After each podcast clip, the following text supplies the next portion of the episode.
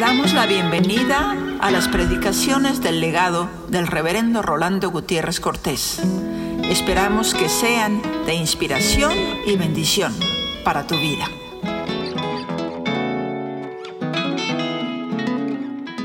¿Cómo toma sentido la palabra en esta hora? Cuando nos dice que si confesares con tu boca y creyereis en tu corazón que Dios le levantó de los muertos, serás salvo. Y nosotros que estamos celebrando en estos momentos la resurrección de Cristo, ¿cómo nos da gusto poder confesar con nuestra boca, creyendo en nuestro corazón, que Dios le levantó de los muertos? Este día es el día de la celebración de la locura. Esta doctrina de la resurrección, esta enseñanza de la resurrección, cundió como plaga. Llegó a desestabilizar al imperio romano. Y cuando se preguntaban, ¿y estos quiénes son? No, los que creen en Cristo. ¿Y quiénes son? Los cristianos. ¿Y esto qué? Que resucitó que resucitó, andan predicando que resucitó y que porque resucitó ellos también van a resucitar. Están locos. ¿Con cuánta razón Pablo a los romanos es a quienes les dice, a quienes les reta, si confesaren con su boca y creyeren en su corazón que Dios le levantó de los muertos y pudieran celebrar esta locura con nosotros? Porque si Él no resucitó en vano en nuestra predicación, serán salvos. Y gloria a Dios, porque nosotros podemos gozarnos en ello. A los mismos romanos les dice Pablo, o ignoráis que cuando somos bautizados, somos sepultados juntamente con Él a muerte por el bautismo, para que como Cristo resucitó de los muertos, también nosotros andemos en novedad de vida a los romanos. Gracias al Señor porque este domingo hemos podido tener confesión pública, no solamente con nuestra boca, sino también confesión pública a través de los bautismos. Y ahora a través de esto que es anuncio. Porque acá celebramos que Él murió, pero anunciamos que Él salva. Y sobre todo que vendrá. Y gloria a Dios por ello. ¿Por qué buscáis entre los muertos al que vive? No está aquí, porque ha resucitado. Gocémonos con esto, este hermoso testimonio de nuestras vidas. Recuerdo un himno en el Monte Calvario que le cambiaron la letra. Se la cambió a alguien que, dipsómano, alcohólico, perdido, se sentía, ella no tenía esperanza. Y él tomó la letra del Monte Calvario y le puso largos años vagué por la senda del mal, sin consuelo, sin paz y sin Dios. Y en la hora del coro dice, a mis pies el infierno se abrió. Y clamé con el alma a Jesús. Y al instante el infierno cambió en la hermosa visión de la cruz. Y nosotros celebramos la resurrección de Cristo. Cuando podemos celebrar su resurrección en nuestra propia vida. Y gloria al Señor que esta mañana, entre los testimonios, tenemos un canto similar. Porque hemos sido alcanzados por la gracia de Dios y ha puesto un nuevo canto en nuestra vida. Preparemos nuestras almas.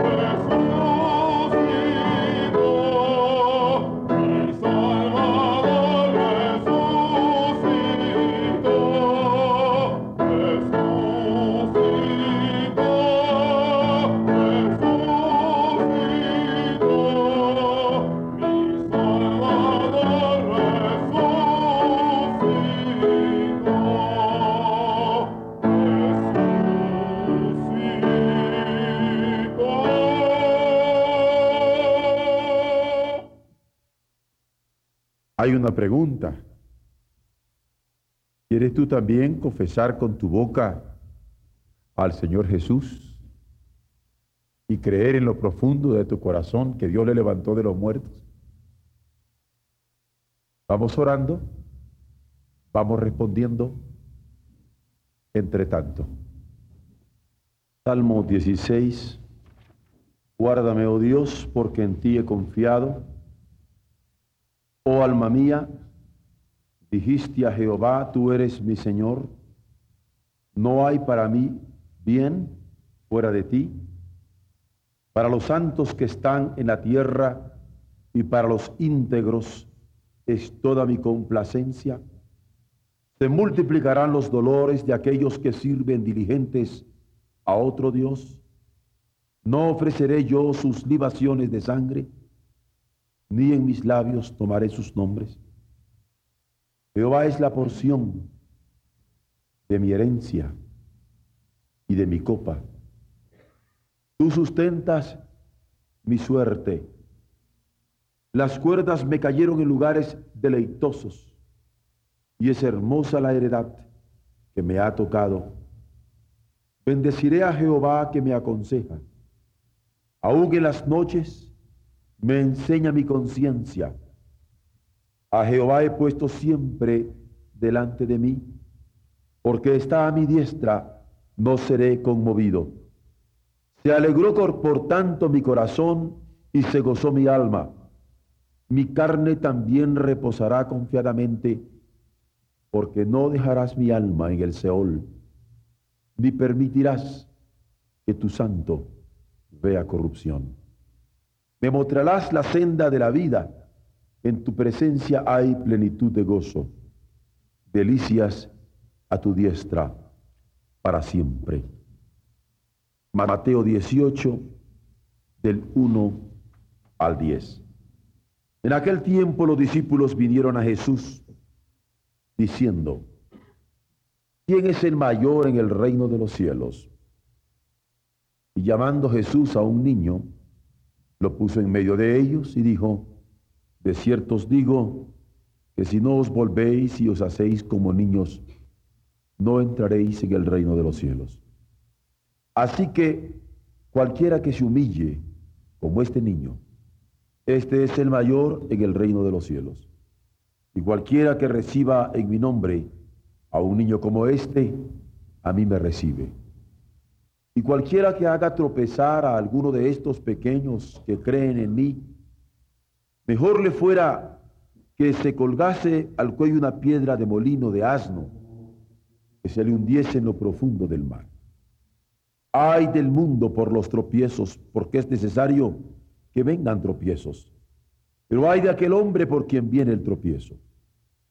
Por tanto, si tu mano o tu pie te es ocasión de caer, córtalo y échalo de ti. Mejor te es entrar en la vida cojo o manco, que teniendo dos manos o dos pies, ser echado en el fuego eterno. Y si tu ojo te es ocasión de caer, sácalo y échalo de ti. Mejor te es entrar con un solo ojo en la vida, que teniendo dos ojos, ser echado en el infierno de fuego. Hechos 13, 35. Por eso también dice en otro salmo, no permitirás que tu santo vea corrupción. Esta mañana considerábamos de cómo en Jesús se cumplen las profecías del Antiguo Testamento, pero que la profecía excelsa en la cual nos encontrábamos envueltos en esta hora y en este día es esta del Salmo 16 que cantada por el pueblo dice, no permitirás a tu santo que vea corrupción y Dios con su poder levantó a su Hijo de entre los muertos. Porque la resurrección es el cumplimiento de las promesas fieles del Señor. Y si algo queríamos dejar grabado en el corazón de cada uno de nosotros, era que nosotros tenemos una fe basada en la palabra del Señor que no ha fallado, en las promesas del Señor, de la cual nosotros somos herederos. Porque la resurrección es el cumplimiento de estas promesas que habiendo sido dadas a su pueblo, las ha hecho visibles en el cumplimiento de los tiempos al no permitir que su santo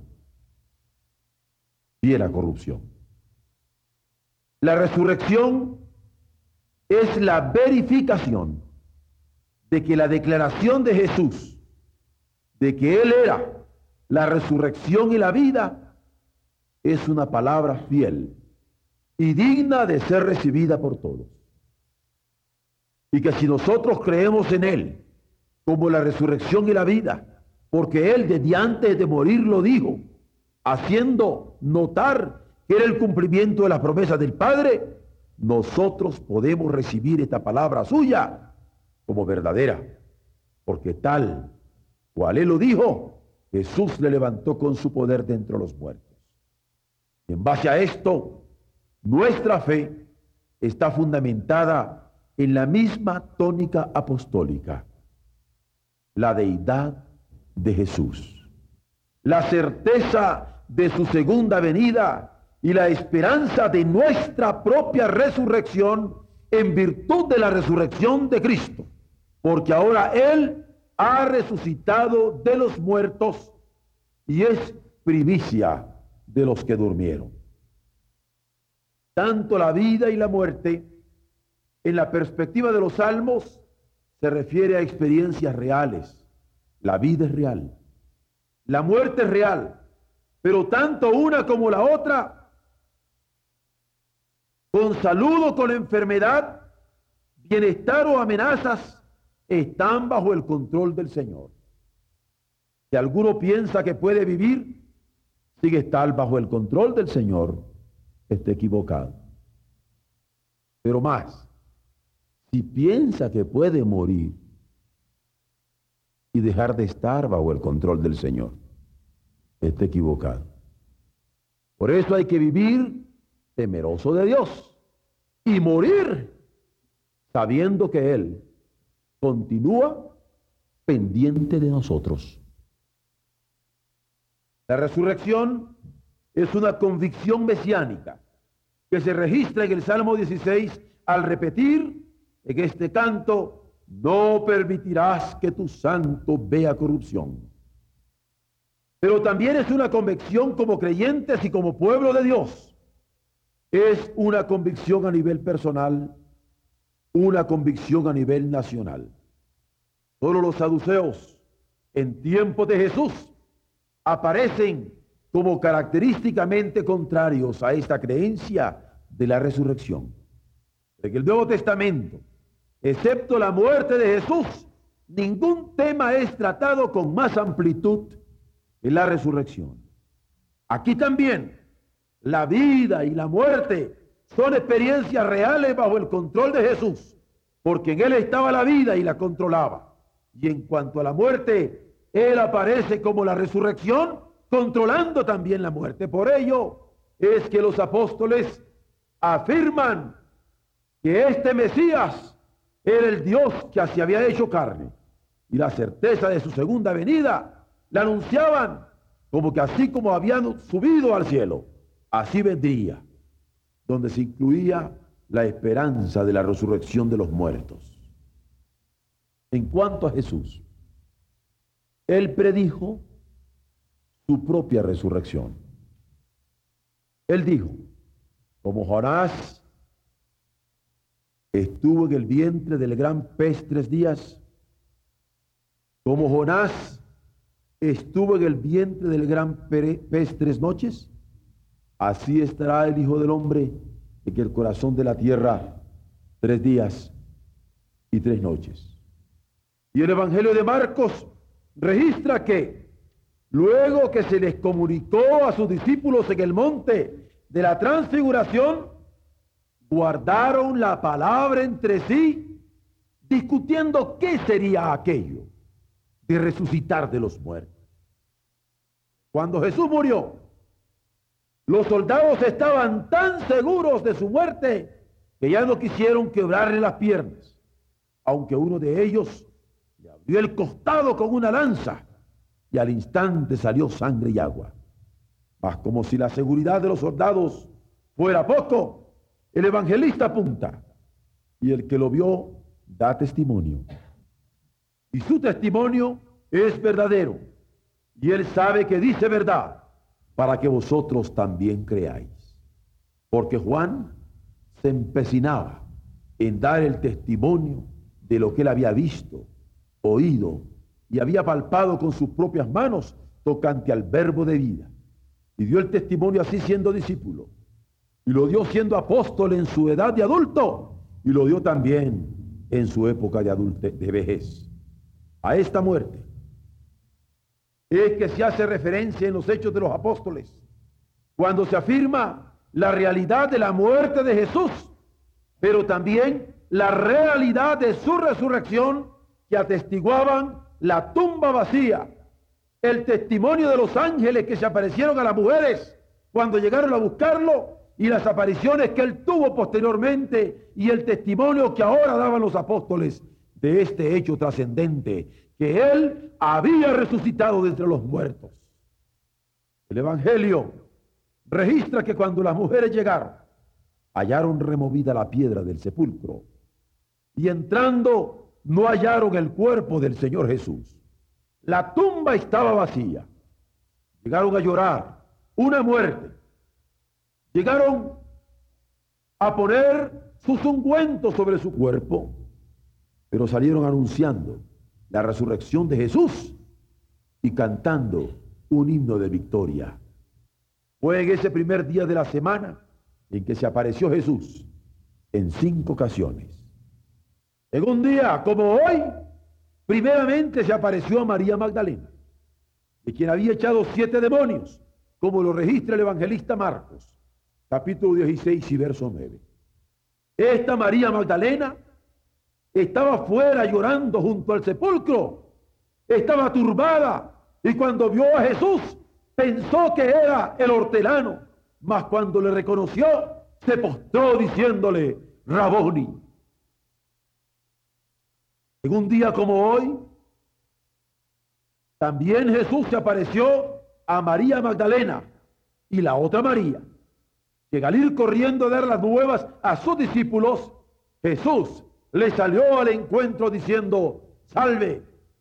Y ellas, María Magdalena y la otra María, acercándose, abrazaron sus pies y le adoraron. Un día como hoy, también Jesús, después de haber resucitado, se apareció a Simón. Y él dice, ha resucitado el Señor verdaderamente, porque había sido aparecido a él. En un día como hoy, a los discípulos en el camino a Emmaús, he aquí dos de ellos iban a una aldea llamada Emaús. Y sucedió que mientras hablaban y discutían entre sí, Jesús mismo se acercó y caminaba con ellos. Pero en quinto lugar, a los discípulos, cuando llegó la noche del mismo día, el primero de la semana, estando las puertas cerradas en el lugar donde los discípulos estaban reunidos por miedo de los judíos, vino Jesús y puesto en medio les dijo, paz a vosotros. Y después de ese primer día de la semana, volvió Jesús a aparecerse en varias ocasiones. La Biblia en Juan 20, 26 nos registra, ocho días después, estaban otra vez sus discípulos dentro y con ellos Tomás. Llegó Jesús estando las puertas cerradas, y se puso en medio y le dijo, paz a vosotros. Pero después de esto, en séptimo lugar, Jesús se manifestó otra vez a sus discípulos junto al mar de Tiberías y se manifestó de esta manera. Estaban juntos Simón Pedro, Tomás, llamado el Dídimo, Natanael, el de Caná de Galilea, los hijos de Zebedeo y otros dos de sus discípulos. Es lo que nos registra Juan 21 del 1 al 2.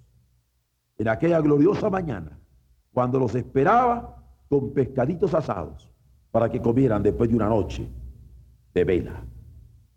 Pero en octavo lugar, apareció a más de 500 hermanos a la vez de los cuales muchos viven, dice Pablo a los Corintios en el capítulo 15 y el verso 6, y otros ya duermen. Pero en noveno lugar, después apareció a Jacob, después a todos los apóstoles, como registra también Pablo en 1 Corintios 15, 7. Pero es más, en décimo lugar, los once discípulos, los once se fueron al norte caminando, a Galilea, al monte donde Jesús les había ordenado. Y cuando le vieron, se postraron y le adoraron. Pero en decimoprimer lugar, a quienes también después de haber padecido, se presentó vivo, con muchas pruebas indubitables, apareciéndoseles durante cuarenta días y hablándoles acerca del reino de Dios. Y viéndolo ellos, fue alzado, ascendió, lo levantó el Padre hacia los cielos y lo recibió una nube que le ocultó a sus ojos, como lo registra Lucas cuando escribe los hechos en el capítulo 1, versos 3 y verso 9. Pero al último de todos registra Pablo como a un abortivo, me apareció a mí.